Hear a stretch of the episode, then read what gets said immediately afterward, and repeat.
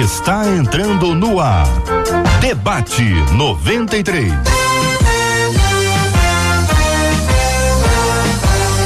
Realização 93 FM. Um oferecimento Pleno News. Notícias de verdade.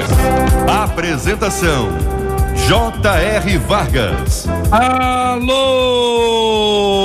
meu irmão. Alô, minha irmã. Aqui fala J.R. Vargas. Estamos de volta. Começando aqui mais uma super edição do nosso debate 93 de hoje, nesta segunda-feira, dia 29 de junho. Que a bênção do Senhor esteja aí sobre a sua vida, sobre a sua casa, sobre a sua família, sobre o seu trabalho. Que a bênção do Senhor esteja com você, onde quer que você vá, onde quer que você esteja. Receba o um carinhoso abraço em nome de toda a nossa equipe que já está aqui a postos para te atender, para te receber, para te ouvir. Você liga, você fala, você interage com o Debate 93. Ciro Gonçalves, bom dia, meu amigo. Bom dia, meu caro J.R. Vargas. Uma boa semana, campeão. Obrigado, meu querido. Bom dia para você que já está nos acompanhando aqui nas nossas páginas, está no Facebook da 93 FM. Seja muito bem-vindo aqui no Facebook da 93 FM. Estamos transmitindo com imagens aqui o nosso debate 93. É um jeito novo de fazer rádio, rádio com rádio, rádio com Facebook. Também tem rádio com o YouTube. Só procurar a gente no canal do YouTube da Rádio 93 FM, também no nosso site rádio93.com.br, para você assistir com imagens o debate, para conhecer os nossos debatedores, dá para conhecer também o nosso estúdio, dá para interagir com a gente. Que privilégio nosso ter você com a gente aqui. Que Deus abençoe muito a sua vida. Bom dia para quem está no rádio, no nosso aplicativo, nas plataformas de streaming. Sejam todos muito bem-vindos. Esse é o nosso Debate 93 de hoje. Bom dia para ela aqui na nossa tela. É uma fera. Marcela. Bom dia, JR. Bom dia aos nossos queridos ouvintes. Mais uma segunda-feira com a graça do nosso Deus. Lembrando que o nosso Deus dá força ao cansado, multiplica as forças daquele que não tem nenhum vigor. Então se alegre, se alegre no nosso Deus. Nós nos alegramos nele e na companhia de vocês com a gente, porque eles também participam, né, JR? Os nossos queridos ouvintes, através do nosso WhatsApp 21 96803 8319 21 96803 8319 e JR eu queria pedir permissão a você para começar aqui dando esse abraço carinhoso nos nossos ouvintes, mas eu vou citar o nome de uma ouvinte especial, a Rosane Silva de Lara. E vou contar por quê. Hoje quando eu cheguei de manhãzinha aqui na minha mesa, tinha um cartão da Rosane. A Rosane enviou um cartão com uma cartinha para mim. Ela escreveu no dia 22 de abril, no dia do meu aniversário, e ela mandou esse cartão lá da Suíça, JR. Esse é o carinho dos nossos ouvintes. Então, Rosane, um beijo para você. Muito obrigada pelo seu carinho, pelo seu amor, pelas suas palavras. Estou guardando com muito carinho e as suas palavras estão guardadas no meu coração. Um beijo para todos os nossos ouvintes através da Rosane. Ela representa muito bem, né, Marcela? Representa muito, muito, muito bem. bem. Palavra boa. Que Deus dê, Rosane, a você um coração sempre assim, porque não resta dúvida que a sua mensagem fez uma enorme diferença. Com que Deus te abençoe muito.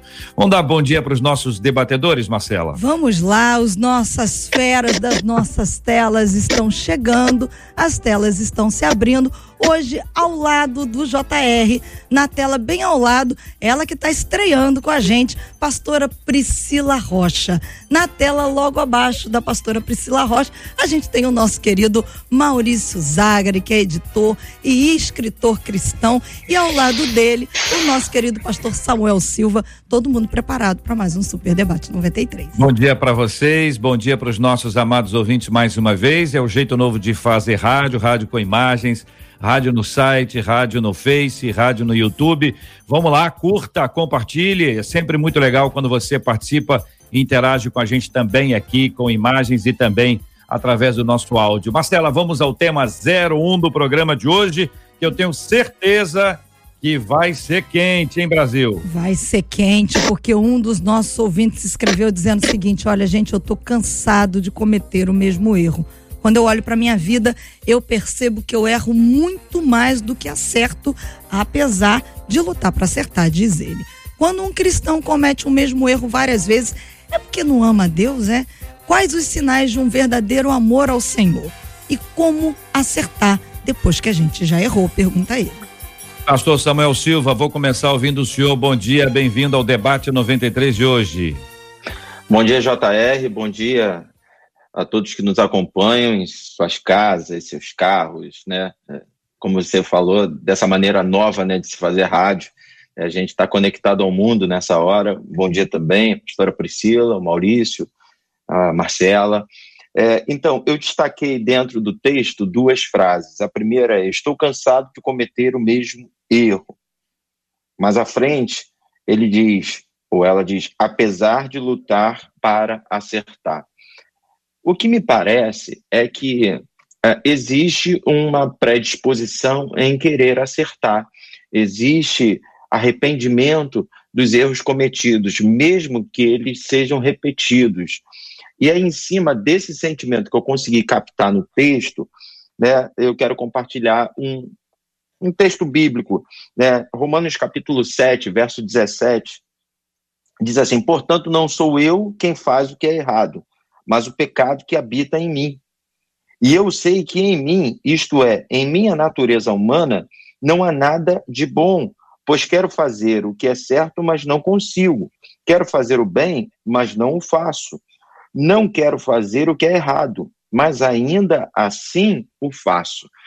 Bem, esse texto foi escrito por nada mais, nada menos que o apóstolo Paulo. Né? A gente está falando de um dos maiores evangelistas de todos os tempos, um dos maiores discípulos do Senhor, admitindo uma dificuldade em acertar, admitindo uma dificuldade em fazer o que é certo, por conta da natureza humana, da natureza pecaminosa. Eu não quero, nesse início de, de, de, debate, dar permissão às pessoas a pecarem. Não, a gente tem que lutar contra o pecado. Mas, em contrapartida, o diabo ele é tão astuto que ele nos tenta a pecar e depois ele nos acusa do pecado para colocar em nós um sentimento de culpa. E aí um abismo vai chamando o outro e a gente vai ladeira abaixo. Então, uh, nesse início de debate, eu gostaria que uh, pudéssemos entender que, infelizmente, o pecado hoje faz parte da nossa natureza humana, da nossa natureza pecaminosa. Mas temos um Deus que nos perdoa dos nossos pecados. E, a, e só a predisposição em querer acertar já agrada ao Senhor ele nos ajuda a nos levantarmos e a seguirmos, ele nos ajuda a acertarmos. E eu quero profetizar que, é, de fato, é, essas pessoas que têm a vontade de acertar, elas vão alcançar em Deus as estratégias e as ferramentas para conseguir e, e, e para acertar em nome de Jesus. Maurício Zagari, jornalista, escritor, editor, bom dia, seja bem-vindo aqui ao nosso debate 93 de hoje. É bom tê-lo de volta aqui à casa, ainda que de casa, e a gente tem essa possibilidade dessa nossa interatividade aqui, que é sempre muito rica, né? Eu queria ouvi-lo sobre esse assunto também. Maurício, bom dia. Bom dia, JR, bom dia, Samuel, Priscila, Marcela, bom dia você que está em casa nos ouvindo. É, o pastor Samuel foi na jugular do problema, né? É, o que o ouvinte está falando é uma questão que toda a humanidade compartilha, né? Nós, e, e até mesmo os cristãos. A dificuldade que a gente tem é que, como a gente entende que nós somos habitação do Espírito Santo, a gente acha que isso automaticamente faria de nós pessoas perfeitas e inerrantes, ou seja, que não erram. Só que não é assim, né? Quando a gente recebe Cristo em nossa vida, nós somos justificados, somos adotados, reconciliados, mas se inicia um processo chamado santificação. Né? A santificação é exatamente isso: é ao longo de uma vida de erros e acertos, acertos desejáveis e erros indesejáveis, a gente vai sendo lapidado para que a gente comece a ser formatado a imagem, a natureza de Cristo. Então, isso se chama vida cristã, isso se chama vida eterna, que começou no ato da, da nossa justificação, da nossa salvação, e que vai prosseguir por toda a nossa vida até a glorificação, que é quando nós estaremos com Deus e seremos perfeitos. Até lá, queria dizer para esse irmão que você está como todos nós estamos. Porque, ao mesmo tempo que somos habitação do Espírito Santo, essa passagem que o pastor Samuel mencionou, ela é muito clara. é, nós somos também habitação do pecado. Então, há esse compartilhamento, digamos assim, de moradia. Né? O pecado habita em nós, o Espírito Santo habita em nós. Então, há uma tensão constante e nós devemos, por conta disso, recorrer à graça de Deus, à misericórdia de Deus, é, à atuação do Espírito Santo em nós, fazendo a nossa parte com as nossas disciplinas espirituais, a oração, é, a imersão nas escrituras, os jejuns, enfim, tudo aquilo que ajuda a fortalecer a nossa espiritualidade e mortificar a nossa carne. Jesus disse que nós deveríamos ser perfeitos. Agora, Jesus sabia o tempo inteiro que nós jamais seríamos perfeitos, porque perfeito só Cristo. Então, o que ele, tá, o que ele estava estabelecendo é um, uma meta, um patamar de, de, um objetivo, um telos, como a gente chama na teologia. E o nosso nossa meta tem que ser alcançar sempre esse objetivo. Se a gente se te, coloca como meta baixo, ou seja, eu vou errar mesmo, eu vou pecar mesmo, então vamos pecar, a gente entra pela liberalidade, né, pela licenciosidade. E aí a gente vai viver uma vida de pecado. Agora, se a gente tem essa perfeição utópica, ou seja, inalcançável, como a nossa meta, a gente vai conseguir sempre buscar se esforçar para conseguir alcançá-la. E eu entendo que essa deve ser nossa meta. Querido, você está na luta como todos nós, busque a perfeição, e eu tenho certeza que dia a dia, buscando ao Senhor na sua palavra, na oração, etc., você cada dia mais vai conseguir se aperfeiçoar e se aproximar dessa meta. Pastora Priscila Rocha, bom dia, seja igualmente bem-vinda, a nossa menina da tela de hoje. Como analisa esse assunto, pastora? Bom dia, bom dia, debatedores, pastor Samuel, Maurício, Marcela, JR, é um prazer estar com vocês pela primeira vez, espero que seja a primeira de muitas, porque é uma, uma honra, né? Bom dia aos ouvintes. É, uma frase que também eu destaquei, a, primeira palavra que me chamou muita atenção no e-mail do ouvinte foi o cansaço, né? É, ele diz que está muito cansado, está cansado de cometer o mesmo erro. E eu acredito muito, JR, que esse cansaço é um cansaço que não aflige somente ele, na verdade, a grande maioria dos cristãos, se não todos, e todos nós, em algum momento da nossa vida, vamos sentir esse cansaço, esse peso do pecado, das lutas, né? E uma coisa que eu gostaria de destacar é que esse ouvinte precisa entender, e todos nós, que a nossa luta, como diz a palavra de Deus em Efésios, não é contra a carne nem contra o sangue. E esse cansaço, ele é oriundo de uma, uma batalha que é uma batalha natural, uma batalha da carne, né? A gente fica tentando, na verdade, conquistar e alcançar esse patamar, como o Maurício falou, esse patamar de santidade, de justificação. Cristãos, nós, como cristãos, a gente tende muito a tentar alcançar esse patamar através dos nossos esforços naturais. Então, eu não sei qual é o pecado que esse ouvinte, qual é o erro que esse ouvinte comete de forma repetida, mas talvez se for um pecado na área sexual, então a gente quer ficar preso dentro de casa não sair, a gente tenta, na verdade, tratar esse, essa luta contra o pecado de forma natural. E eu acredito que o grande segredo que as Escrituras nos revelam e que Jesus nos apresenta é quando Paulo diz que a nossa luta não é contra a carne nem contra o sangue, mas é contra principados e potestades e hostes celestiais. É uma luta que acontece nas regiões celestiais e é lá que nós precisamos batalhar. Então, a justificação ela não vem pelos nossos esforços naturais, não é que a gente não precise fazer nada, né? A gente recebe a graça, recebe a salvação, a gente precisa sim fazer aquilo que nos compete. E como o Maurício colocou, eu acredito que o grande segredo de vencer essa grande batalha de amenizar esse cansaço é através das disciplinas espirituais, é através da justificação interior que só Jesus pode promover. Então, essa transformação no interior vai fazer com que o exterior dele, as atitudes sejam mudadas e renovadas dia após dia. Eu queria propor uma distinção aqui, se vocês estiverem de acordo, entre o pecado e o mesmo pecado. O pecado, o mesmo pecado e o mesmo pecado sempre. A distinção é bastante simples e vocês todos já, já, já acompanharam aqui. Pecador, todos nós somos, não há quem não seja. Infelizmente, é uma herança que nós recebemos, nós já nascemos em pecado Durante muitos anos, as pessoas é, trouxeram essa perspectiva bíblica, nasci em pecado, como se o sexo, o assunto fosse a relação sexual dos pais. Nós nascemos no pecado, fruto do pecado original. A mancha do pecado alcançou a humanidade toda, todo homem e o homem todo, toda mulher e a mulher toda. Então, esse é um fato. O outro fato é o mesmo pecado. Então, a pessoa pode ter um ponto fraco, ela pode ter uma dificuldade grande, uma grande dificuldade numa área. Ela pode também ter, é, é, ser atacada, ser mais a pessoa, homem ou mulher, ser mais atacada nessa área do que em outras áreas. Então, ela peca sempre. Agora, quando ela peca o mesmo pecado sempre, você pode ter tudo isso aí e um acréscimo. A pessoa pode estar deixando um espaço, ela pode estar alimentando isso, ela pode estar deixando uma porta aberta, ela tem prazer no pecado. E aí você tem um outro aspecto que eu acho que a gente precisa tratar para poder ilustrar isso e ajudar as pessoas, porque pecado nós vamos cometer. O mesmo pecado, infelizmente, nós poderemos errar muitas vezes no mesmo. Agora, o mesmo sempre, o mesmo pecado sempre, parece que é, tá, tá, você tem duas forças aí muito fortes. Uma é a própria carne, que está, estabeleceu a sua escolha. E a outra é, é o inimigo, que vai atuar para destruir, para matar, para roubar a gente de uma forma muito intensa.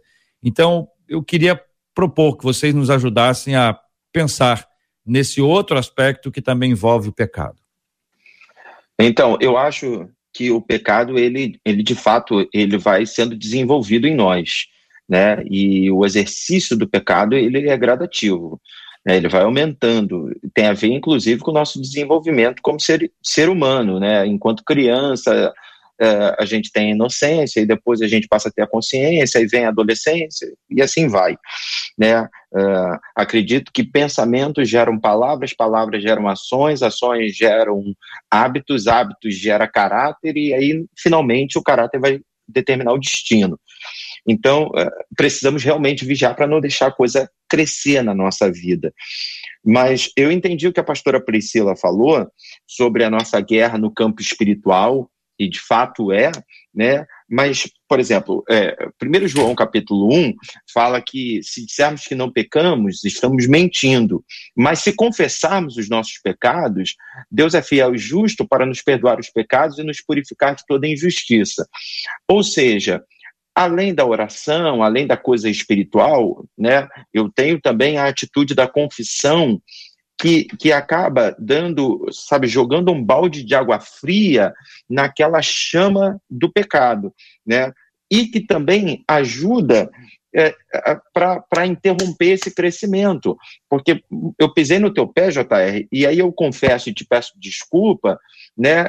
Isso já vai evitar que eu pise de novo. Né? A confissão é uma das ferramentas para interromper esse crescimento. Agora, enquanto eu fico calado, né, é, o pecado ele vai achando um espaço dentro de mim, né, e um espaço que aparentemente não incomoda ninguém, um espaço que, que não machuca ninguém. Então você começa a administrar isso e dando cada vez mais liberdade. Eu acho que a falta de confissão pode ser realmente é, um, um, uma porta de entrada para que, o, que o pecado se sinta à vontade. Eu não sei se eu estou me fazendo entender, mas às vezes eu percebo isso, que as pessoas elas ficam caladas e aí o pecado ele fica ali. E ele vai crescendo, crescendo, e a gente pode hum. seguir essa frase que eu citei, né? Começa no pensamento, depois vai na palavra, depois vai na ação, vai no hábito, vai no caráter, e daqui a pouco você está é, tá chegando no lugar onde o diabo sempre quis. Deixa eu dar um exemplo para ver se é isso que o senhor está tá nos ensinando hoje aqui. Uh, alguém mente contra o senhor, fala uma mentira a seu respeito. E esse alguém que falou essa mentira procura o senhor e diz assim, pastor, eu falei uma coisa errada a seu respeito, eu menti a seu respeito. O senhor me perdoa? O senhor perdoa, abraça a pessoa, fica tudo bem. No outro dia chega alguém, um outro alguém, e diz: Pastor Samuel, o senhor não está sabendo o que está acontecendo. Sabe o fulano? Ele andou falando mentira sobre o senhor aí. Aí você disse: assim, Meu filho, ele já me procurou, ele já confessou, já nos perdoamos aqui, está tudo bem entre nós acabou o assunto. É acabou é o assunto porque a fala foi anterior para resolver o tema, ou às vezes até posterior. Aí entra a questão da injustiça no texto. Porque uhum, a uhum. acusação uhum. do diabo e nossa. É isso aí. nós também nos acusamos, né? E aí fica assim, não, esse assunto foi resolvido, já virou a página disso aqui. O negócio é quando não vira a página. De página, Maurício entende muito bem, né, Maurício? é, com relação, JR, a essa ponderação sua sobre o pecado, é o que eu chamo de pecado de cabeceira, né? É aquele uhum. que a gente pega de manhã, no dia seguinte a gente pega de novo, está sempre ali se repetindo na nossa vida. E de uma forma muito prática, eu entendo que existe uma forma de você lutar contra isso, é, que está dentro de tudo que vocês mencionaram, né? A nosso, o nosso pecado, a nossa inclinação ao mal inerente ao ser humano, vinda do pecado original, junto com uma ação espiritual de, de Satanás que nos tenta, etc. Então, Satanás ele é um estrategista, né? Ele não faz as coisas de qualquer maneira. Ele foca nos nossos pontos fracos e ele vai trabalhando, etc. Então, eu acredito que da mesma maneira nós também devemos ser estrategistas. Primeira coisa que eu sugeriria para esse irmão que mandou essa mensagem e para quem tem problemas semelhantes com os mais variados pecados de cabeceira. Montem uma estratégia para combater esse pecado. Primeiro passo: não tem jeito. Você sozinho não consegue. Você precisa da graça de Deus na tua vida. Então é preciso se dedicar às disciplinas espirituais que vão te colocar mais em contato com Deus, vão fortalecer o teu espírito e vão é, enfraquecer a sua carne. Ou seja, sem fórmula mágica, há dois mil anos é a mesma coisa. Oração, leitura da palavra, jejum, as disciplinas espirituais. Porém, há coisas que nós podemos fazer também, que são atitudes práticas que nos ajudem a evitar esse pecado e quebrar o ciclo. Exemplos práticos. Vamos pegar o exemplo que a pastora Priscila falou aqui do pecado sexual, né? Uma questão que é muito comum entre cristãos é a questão da pornografia. É, hoje em dia, com o celular, é, tablet, ficou muito fácil a pessoa se trancar no quarto e cometer esse pecado. Né? A gente sabe que isso é uma questão muito disseminada no meio cristão. Então, o que, que a pessoa pode fazer? Por exemplo, se ela sabe que naquele momento, trancando a porta, tendo aquele aparelho, ela vai pecar, que estratégias ela pode montar para não se deixar levar pela tentação e chegar ao pecado? Por exemplo, se livrar desse, desse, desse aparelho ou trocá-lo por um aparelho que fique na sala de casa, na presença de outras pessoas, etc. Ou, se seja um, for um pecado de é, ligado a dinheiro, alguém que trabalha com dinheiro e que está sempre surrupiando dinheiro, fica tentado porque é fácil escorregar o dinheiro, que ele coloque uma câmera no lugar onde ele está, ou que ele esteja ao lado de alguém, etc. Outra coisa muito importante, geralmente a pessoa que fica nessa questão do, do pecado de cabeceira que sempre se repete, ela está solitária e silenciosa com relação a esse pecado. Ela deve lembrar que ela, acredito que seja uma pessoa que congregue numa igreja, essa pessoa, tem que se lembrar que ela tem um pastor, né, que ela tem pessoas a quem ela pode recorrer, a quem ela pode abrir o seu coração e que podem ajudá-lo nessa caminhada. Né, eu vejo frequentemente, eu que não sou um pastor ordenado, eu tenho redes sociais, blogs, muitas pessoas me procuram para falar dessas suas dificuldades, e aí eu falo assim: por que, que você não procurou o seu pastor? Ah, não tenho confiança nele, tenho vergonha, às vezes é uma irmã que não quer falar para o homem. E isso tem que ser quebrado. As pessoas têm que entender que o pastor da sua igreja não é só um pregador, ele é alguém que Deus é, separou para apacentar a tua vida, para caminhar com você. Então, você abrir este, esta situação para pessoas de confiança, né? Importante que sejam pessoas que não vão espalhar para todo mundo no dia seguinte. Eu recomendo sempre o seu pastor. Isso vai ajudar também, porque é, essa coisa de guardar para si é muito problemática. Então, três questões que eu coloco muito práticas. Primeiro, disciplinas espirituais. Segundo, estratégias práticas para ti para evitar o pecado. E terceiro, você levar isso para alguém para que você possa ser ajudado pela sua comunidade, que pode ser representado pela sua liderança espiritual. Concorda, pastora Priscila? Concordo, concordo em gênero, número e grau.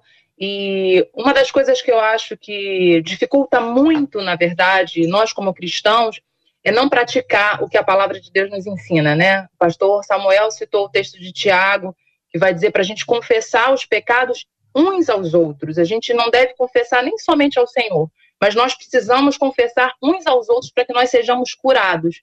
Mas nós vivemos hoje uma geração, uma geração da igreja, uma geração de cristãos que procura muito manter as aparências e as moralidades, elas são muito fortes na vida do cristão. Então acontece como o Maurício falou agora, de muitas vezes o próprio cristão não querer procurar o pastor da sua igreja porque ele tem uma moral.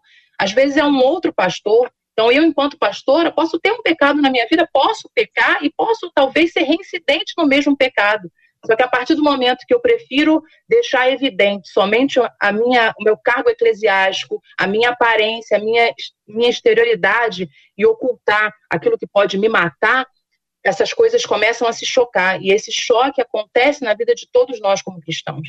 Então, eu acredito que a prática, de fato, e as disciplinas espirituais, como o Maurício reforçou e que eu quero reforçar também, da oração, do jejum, a disciplina, nos submeter, a disciplina da submissão, você se sujeitar à vontade de Deus e se sujeitar, sim, a um único propósito, que é viver uma vida de santidade. Eu acho que isso nos leva a esse caminho. Eu costumo dizer que é jogar luz. A gente precisa jogar luz onde há trevas. O diabo trabalha na escuridão, mas o nosso Cristo trabalha debaixo, diante da luz. Então, é necessário, sim, uma das atitudes que nós precisamos ter nas nossas vidas, independente da, da postura. A gente não sabe se esse irmão ou irmã talvez seja um oficial de uma igreja, talvez seja um, um, levita, um ministro de louvor, talvez seja um pastor, não importa.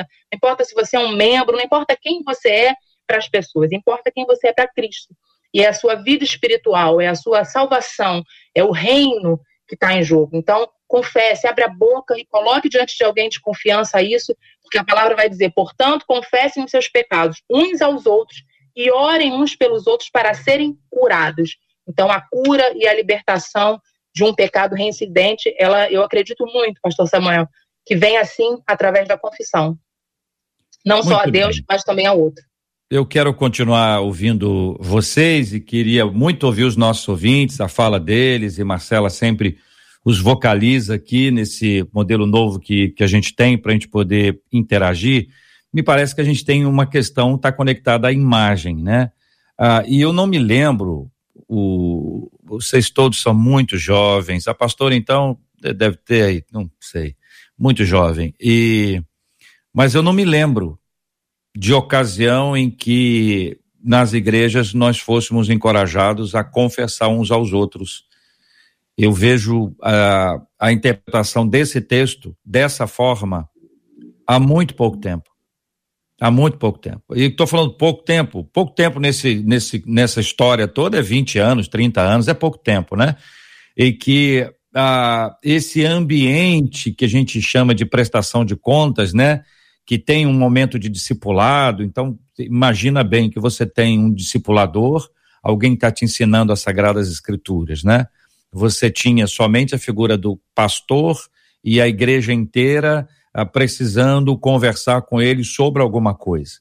E aí surgem as estruturas de igreja, alguns têm diáconos, outros têm presbíteros, outros têm obreiros e líderes e tal, aí vieram as células e o movimento discipulado ganhou força outra vez, mais recentemente, então você tem aí um discipulador, uma pessoa responsável para acompanhar, para ajudar, para cooperar, para apoiar.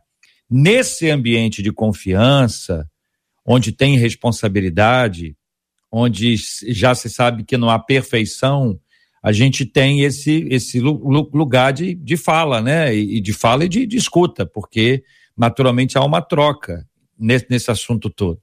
Tenho sempre esse, esse cuidado para não encorajar a fala com qualquer um, porque vocês sabem muito bem que tem gente que conta o pecado para qualquer um. Quem conta o pecado para qualquer um não sentiu peso. É a minha opinião. O pecado, para ser confessado, ele é sofrido. É, é, vergonhoso. Quando é uma coisa natural, sabe aquele negócio, hashtag pronto, falei?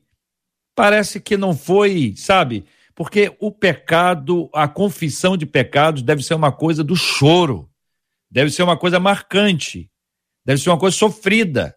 Porque do contrário, você tira o peso que estava no seu ombro e coloca no outro. Entendeu? Eu chego para o Samuel, conto uma coisa para ele, aí, aí, pastor, se vira. Aí, pastor, já falei, tô, tô, tô me sentindo leve. Então, o, a confissão de pecados, ela precisa ser sofrida, porque ela é precedida por um arrependimento. E não há arrependimento sem, sem dor, gente. Pelo menos eu, eu não conheço. Fique à vontade aí, discordem, por favor.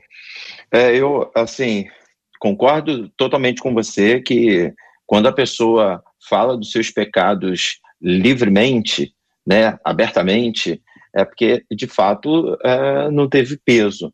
Eu tenho, inclusive, uma certa dificuldade em lidar, sabe?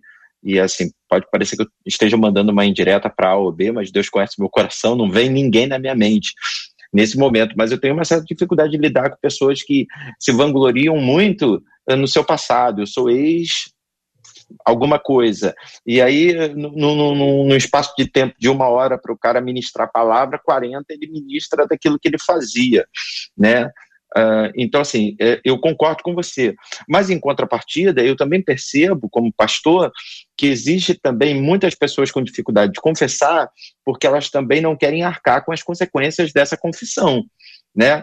É doloroso, mas é, é necessário. E, e aí, nessa hora, a gente precisa ser maduro, a gente precisa ser homem para se posicionar. Ontem eu estava pregando aqui na nossa igreja, né, e eu estava falando sobre o machado que caiu, né, o ferro do machado que caiu dentro d'água e que só flutuou porque Eliseu uh, pediu para o discípulo apontar onde esse machado caiu. Né? E eu estava dando uma interpretação de que eu acredito de verdade que milagres acontecem a partir do momento em que a gente aponta o lugar da queda. E eu dei, inclusive, um testemunho de um rapaz que uma vez me ouviu pregando em cima desse texto, e esse rapaz era envolvido com tráfico de drogas e saiu do culto é, disposto a se entregar para a polícia, e assim ele fez. Porque ele entendeu que a vida dele só recomeçaria se ele pagasse pelos erros. Então, assim, uh, a confissão ela requer de nós, de fato, uma certa carcaça para aguentar determinadas críticas, mas é o caminho, é o caminho. Uhum. E só terminando essa minha fala, é, assim que eu falei sobre confissão, você trouxe luz a JR, você trouxe luz a, a, a, um caminho importantíssimo, porque quando você confessa, você acaba com a fofoca. Se um outro vem e diz, né, aí você fala assim, não, mas ele já veio aqui e confessou, entendeu? Mas também, quando você confessa, você joga de fato um balde de água fria em cima da tua própria vontade em pecar porque ela gera, a, como você falou, a confissão ela gera uma dor e um constrangimento tão grande que aí, para você pecar de novo, você vai pensar duas, três vezes. Entendeu? Porque se eu pecar de novo, vou ter que confessar de novo, eu vou ter que vir, viver toda essa situação. É, trazendo, é, tentando construir um, um, uma situação, né, você adultera, né? Aí você vai diante da igreja e diz que adultera. Aí essa confissão ela vai gerar uma dor tão grande que você vai, não, não vou adulterar nunca mais, porque se eu adulterar de novo, vou ter que ir de novo diante da igreja, e vai ser uma vergonha enorme. Então, eu acho que a confissão ela serve é, de ajuda em várias frentes na nossa vida, entendeu? Uhum. É, a, a, beleza do que você falou, JR, do que o pastor Samuel é, complementou muito bem, eu acho que está justamente na natureza do que é ser cristão, né? porque o nosso ímpeto inicial é fazer como Adão e Eva né, que quando vem o seu pecado revelado querem se cobrir, ou seja, querem ocultar, querem esconder, se esconder de Deus. E assim a gente quer se esconder de Deus e se esconder dos homens. Mas em Deus nós conseguimos encontrar a força para fazê-lo, e isso virá com lágrimas justamente porque isso contraria esse nosso ímpeto adâmico natural de fazer, de se esconder. E você tem, assim como você tem o exemplo de Adão e Eva que se esconderam, eu acho que tem dois exemplos bíblicos muito bonitos da dor do arrependimento, mas que trouxeram boas consequências. O primeiro é o caso de Davi.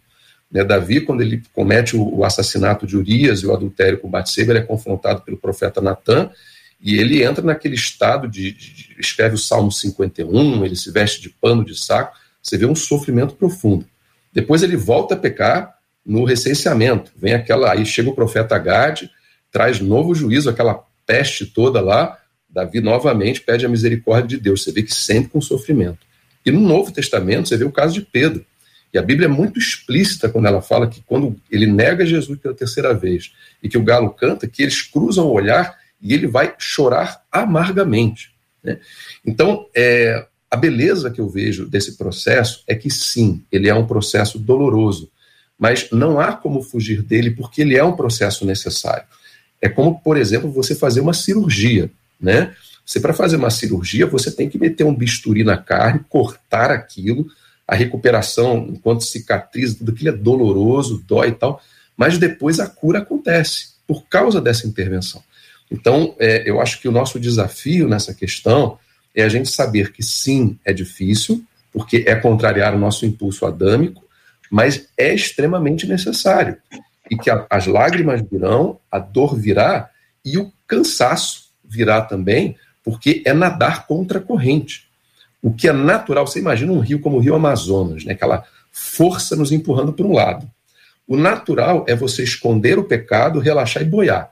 Você fica na boia e a correnteza te leva. Agora, para você se arrepender, para você ir contra a sua natureza, você vai ter que nadar correnteza acima. E isso cansa. Isso é cansativo, exige esforço. Então não é fácil, mas é necessário. É, o resultado, você dizendo, me lembrou sobre um parto, que para a mulher é sofrido, são dores que são chamadas dores de parto, exatamente para poder simbolizar que são dores profundas, intensas, mas quando o bebê chega no colo, a mãe já já já até esqueceu das dores e a alegria inunda e, e, muda a história. Quer dizer, essa virada de mesa, essa virada da nossa história, pastora, que me parece que ser o ponto, né? A gente passa pela dor do sofrimento, do arrependimento, da confissão, da vergonha, a gente quer esconder, a gente não quer que ninguém saiba, mas o Espírito Santo nos move e quando a gente depois que a gente confessa, né, e deixa, a gente alcança essa essa misericórdia e essa paz aqui que primeira João nos traz, né? Você fica as pessoas dizem, eu tô mais leve, né? Eu tô me sentindo em paz. Eu é. tô feliz. A história não mudou. O pecado foi é, realizado mas o fato de ter sido reconciliado com Deus, que é o grande plano de Cristo, né, nos reconciliar com o Senhor, aí muda a nossa vida, né, pastora? É verdade, JR. Você falou a respeito de do parto e eu como mãe não poderia deixar de falar. Eu sou mãe de três filhos, dois de parto natural, e realmente é uma dor que é humanamente quase que impossível de suportar, né? Quando a gente fala dessa dor, você não consegue nem descrever mas ela é uma dor que gera um resultado, um fruto, e é um fruto que a gente também não consegue nem descrever o quão maravilhoso é quando o seu filho nasce, você olha para aquele rostinho, você vê o resultado daquele processo, e esse é o caminho da justificação. É um caminho, é uma estrada às vezes longa, muitas vezes dolorosa, muitas vezes a gente precisa arrancar da nossa carne os espinhos, né?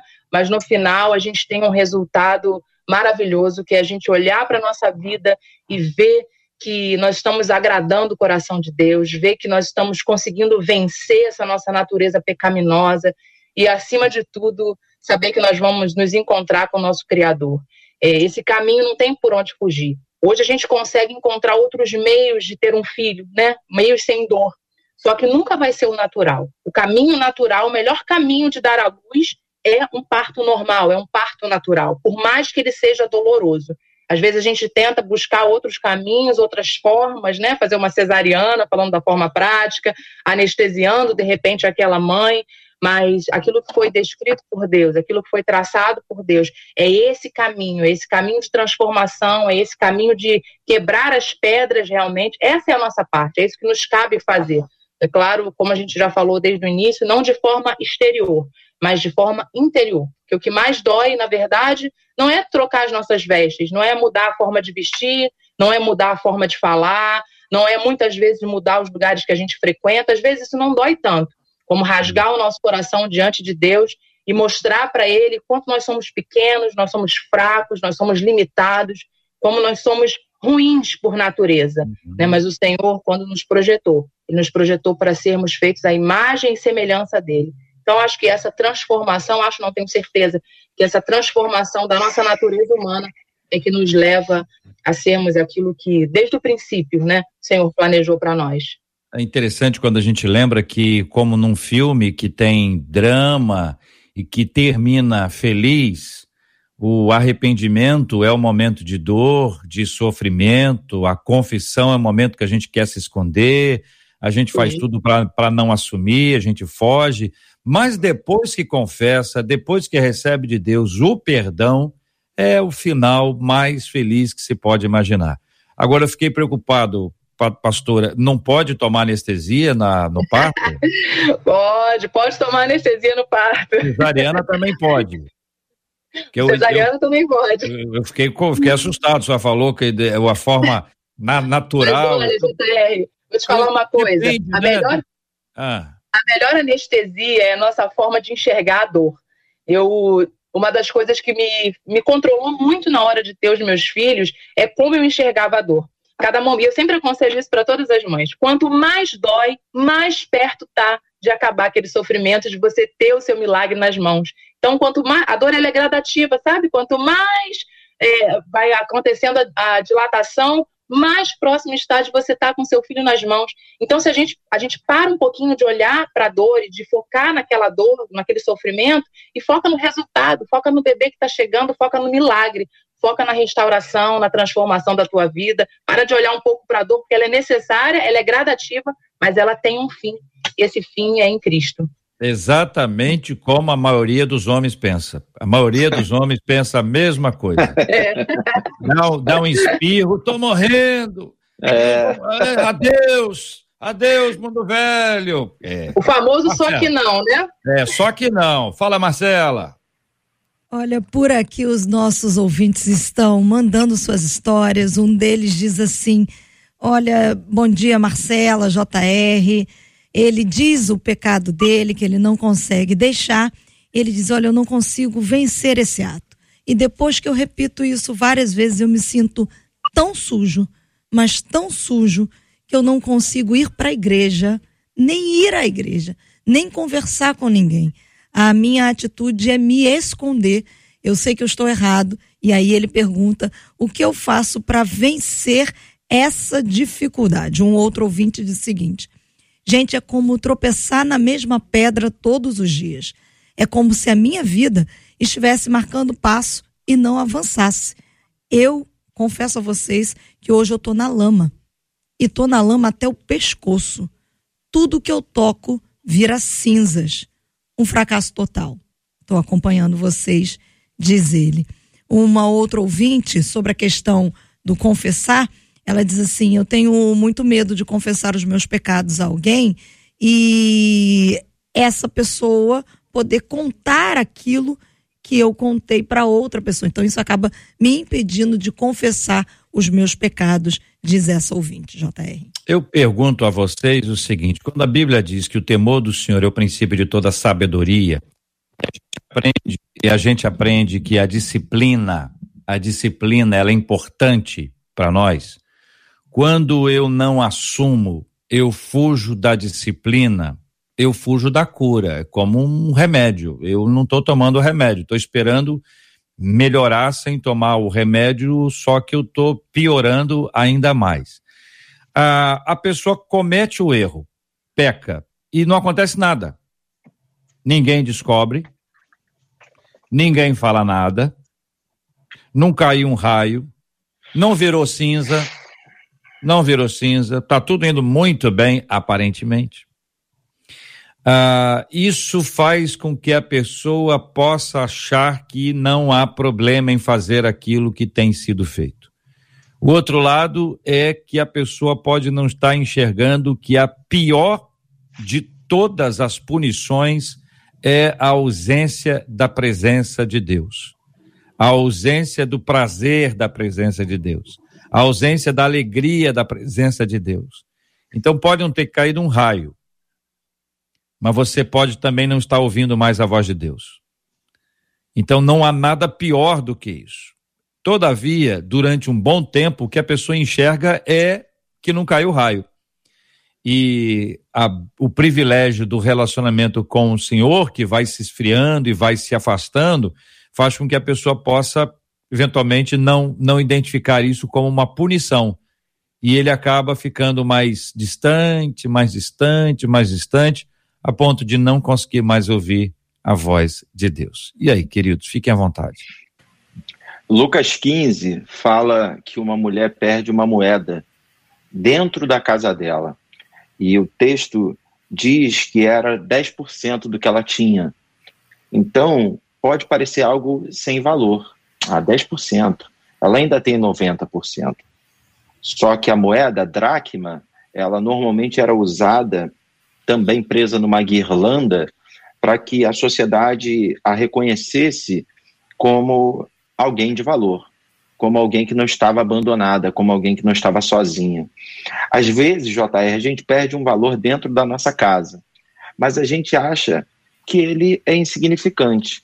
A gente perde um valor aonde ninguém vê, mas ele parece ser insignificante. Mas eu queria falar para os nossos ouvintes que ele é muito maior do que você imagina. As coisas que a gente brinca quando peca, elas são muito maiores do que a gente imagina. Parar de ouvir Deus é algo terrível.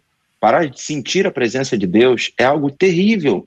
É, orar e não ter suas respostas respondidas, porque Deus não compactua com o pecado, porque o pecado faz separação entre Deus e homem, é algo terrível. Ah, mas é só 10% de tudo que eu tenho. Não, tem muito mais valor do que você imagina. A Bíblia diz que essa mulher encontra aquela, aquela dracma perdida. E ela faz várias coisas que a gente não, não precisa citar todas, mas duas é importante citarmos. Primeiro, ela acende a luz. Isso fala de confissão. Né? Ela acende a luz. E depois ela varre a casa. Isso fala de reorganização. É, eu estava ouvindo o Maurício falando, né, e ele repetiu a expressão disciplina espiritual, e, e, pode deixar, eu vou usar essa expressão, mas eu vou dar o, o, o devido crédito, né, é, porque é isso, é você ter uma disciplina, né, primeiro para não pecar, porque a gente está falando muito do pós-pecado, né, a gente está falando da confissão, mas é, tem como também evitar o pecado através das disciplinas espirituais citadas aqui pelo Maurício. Ele citou também Davi, né, Davi, ele olhou para Betseba e pecou, né? Foi quase que a, amor à primeira vista. Mas a Bíblia nos conta a história de José, que anos viveu na casa de Potifar, sendo tentado pela mulher de Potifar e não pecou.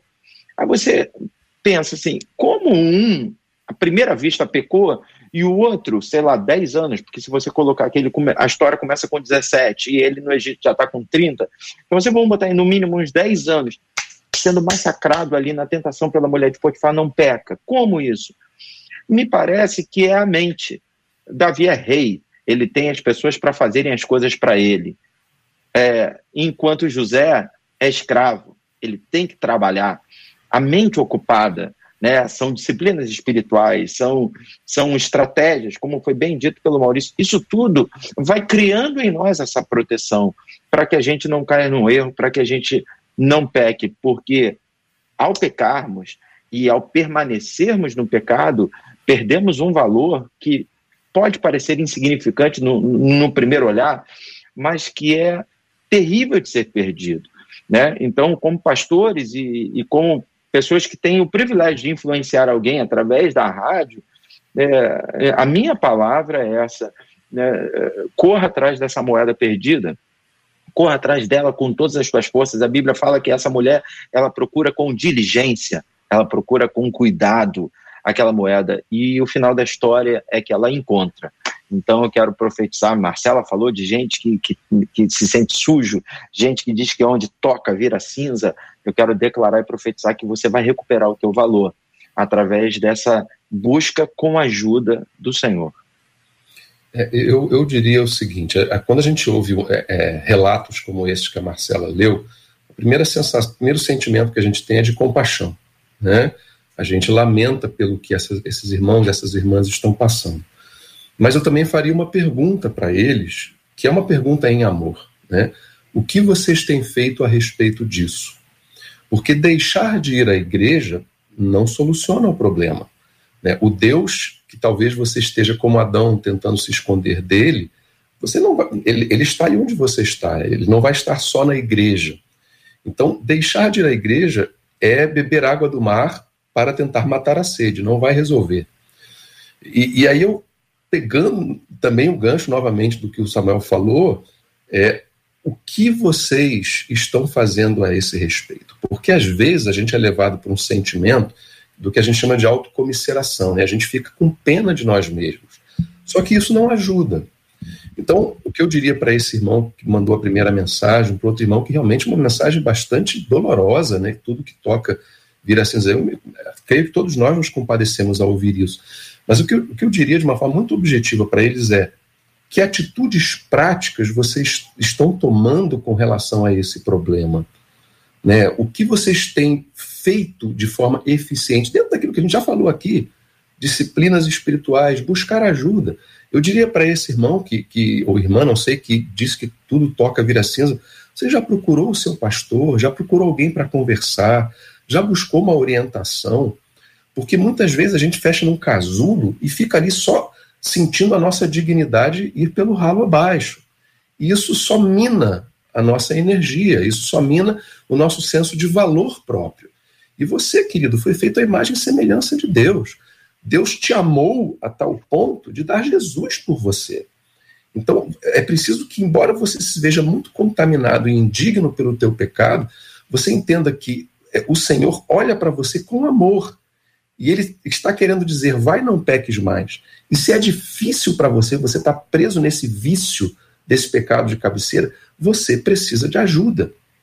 Você não tem conseguido vencer sozinho, busque ajuda. Né? Às vezes a gente quer, quer vencer a gripe sozinho ou quer vencer uma bactéria sozinho, a gente tenta tomar os nossos chás caseiros, eles não resolvem. O que, que você tem que fazer? Vai para o hospital, toma um antibiótico, ouve o que o médico está te receitando. Então eu diria para vocês, busquem ajuda. Busquem ajuda. E aí vocês terão muito mais força, a ajuda do Senhor e a ajuda de pessoas dentro da família de fé que vão ajudar vocês a passar por isso e a superar isso. Concorda, pastora? Concordo, concordo. E eu queria citar mais um exemplo aqui a respeito daquilo que nós podemos fazer, né? Nós fomos dotados do livre-arbítrio. O Senhor nos deu a opção de escolha. E dentro de tudo isso que já foi falado, das disciplinas espirituais, eh, de receber a graça de Deus, de receber o perdão de Deus, existe algo que nós precisamos fazer, que é escolher seguir os caminhos de Jesus. É, é a opção que nós temos que fazer, e muitas vezes isso, isso tem a ver com deixar muitas coisas para trás. Além de confessar, é, eu queria citar um exemplo aqui dos evangelhos, que é do jovem rico quando ele chega para Jesus e ele questiona: Senhor, o que eu preciso fazer para herdar o reino dos céus? Porque muito mais do que falar dos pecados que nós cometemos aqui na terra e das implicações práticas que eles trazem para a nossa vida, que é esse esfriamento, como esse irmão falou, que é tocar nas coisas e elas virarem cinzas, né? ter essa sensação, esse peso, essa vergonha. Muito além disso está o reino dos céus, está em jogo a nossa salvação, a nossa vida eterna. E esse jovem se aproxima de Jesus e pergunta, e a gente conhece essa história, o que, que ele faz para herdar o reino dos céus? Ah, eu já faço isso, eu já faço aquilo, e ele começa a colocar na mesa vários pecados de que ele já havia aberto mão. E aí Jesus simplesmente olha para ele e diz, vai e vende tudo que tem e me segue. Imediatamente aquele jovem deve ter abaixado a cabeça e a Bíblia diz que ele se entristeceu. Porque desse, dessas coisas, dessas riquezas, onde estava o coração dele, a Bíblia diz que onde está o nosso tesouro, ali está o nosso coração. E o tesouro daquele jovem estava nas riquezas.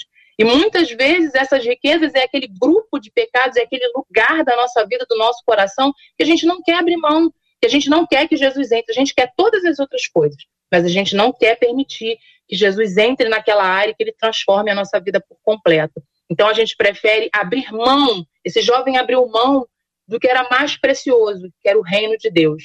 Então, o que eu quero deixar para esses ouvintes nessa manhã é que, muito mais do que as implicações naturais que o pecado traz para a nossa vida, tudo aquilo que a gente semeia, a gente colhe. Então, existem colheitas que vão vir por conta do pecado que a gente comete, colheitas naturais. Mas, muito além disso, está em jogo o reino de Deus, o reino dos céus, a vida eterna. Então, abra mão de tudo, é uma escolha. As disciplinas espirituais são esse caminho que nos levam nos posicionam para receber a graça, nos posicionam para receber o perdão. A palavra de Deus é que nos fortalece, nos reveste, né, a armadura de Cristo, mas a gente precisa, antes de tudo e durante todo o tempo, escolher abrir mão, escolher deixar, de fato, para que a gente seja transformado completamente por dentro. Eu queria reforçar isso, JR. A nossa transformação ela não é externa, ela é interna, começa dentro e depois as atitudes vão começando a ser transformadas. Muito bem, eu quero agradecer a vocês pelo tempo que nós pudemos desfrutar da companhia de vocês três hoje aqui. Muito obrigado, pastor Samuel Silva. Um abraço, meu irmão. Eu que agradeço, é sempre bom compartilhar um pouquinho daquilo que a gente tem vivido e para mim é sempre um aprendizado estar com vocês, receber de Deus através da vida de vocês. Quero mandar um beijo para todos que estão conectados conosco. Que Deus continue abençoando. Muito obrigado, muito obrigado, querido Maurício Zagari. Um abraço, meu irmão. Obrigado, JR. Deus abençoe você, todos os queridos aqui da mesa e todos vocês que estão em casa. Pastora Priscila Rocha, muito obrigado, pastora. Eu que agradeço pela oportunidade, muito feliz. Um beijo grande para minha família, para minha igreja e que possam vir muitas mais oportunidades da gente falar e propagar esse evangelho de amor e graça. Amém, que assim seja. Marcela Bastos, obrigado, Marcela. JR, um beijo para os nossos ouvintes. Até amanhã, com a graça do nosso Deus, se assim ele nos permitir. Encerro aqui com o WhatsApp de um ouvinte dizendo: Olha, muito obrigado pelo debate de hoje. Deus já me usou muito, Deus já falou muito comigo. E eu percebi hoje, durante o debate, que o que me falta é querer abrir mão do pecado. E quando vocês falaram aqui, realmente a minha maior dor é a ausência de Deus. A ausência de Deus é horrível. Eu sinto que eu estou morrendo espiritualmente, mas glória a Deus pelo debate de hoje. Vários ouvintes eh, na mesma linha, agradecendo aqui pela fala, pelo tema, por esse assunto de hoje. Deus está ministrando aos, aos corações e mentes. Essa sua fala, Marcela, me lembrou do de Eli, quando identificou que a voz que Samuel ouvia era a voz de Deus. E quando Eli identifica que a voz que Samuel ouvia era a voz de Deus, ele entendeu que Deus falaria agora com Samuel e não mais com ele. Isso é uma das. Imagino que seja uma das piores ou a pior dor que pode existir para alguém.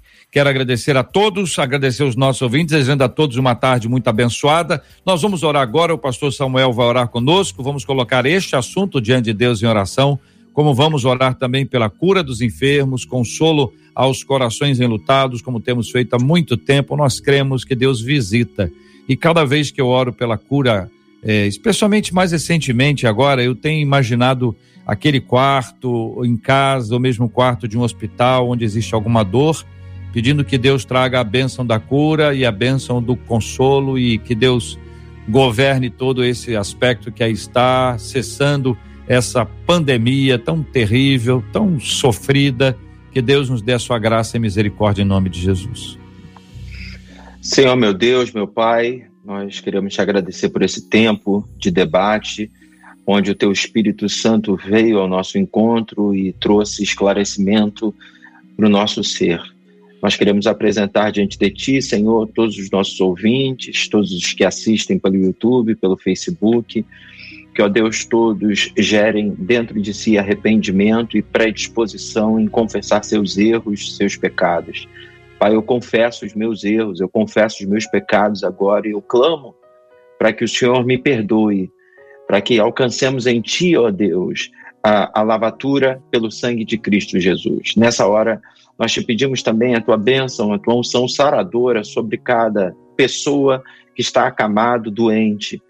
Seja por que doença for, nós cremos que nada é impossível para ti. Estende a tua mão poderosa, Senhor, e muda esse quadro. Pessoas que nos últimos dias perderam entes queridos, amigos, que o teu espírito esteja consolando seus corações, fazendo-os entender que tudo está no teu controle, que mesmo quando não entendemos, ainda assim tudo coopera para o bem daqueles que te amam, Senhor. Eu abençoo a tarde de cada um, Senhor, que seja uma tarde abençoada, proveitosa, que tudo que venhamos a fazer ainda no dia de hoje, que tenhamos a tua aprovação e a tua direção. Desde já aceita a nossa gratidão e o nosso louvor. Nós te pedimos em nome de Jesus. Amém e amém. Deus te abençoe. Você acabou de ouvir Debate 93.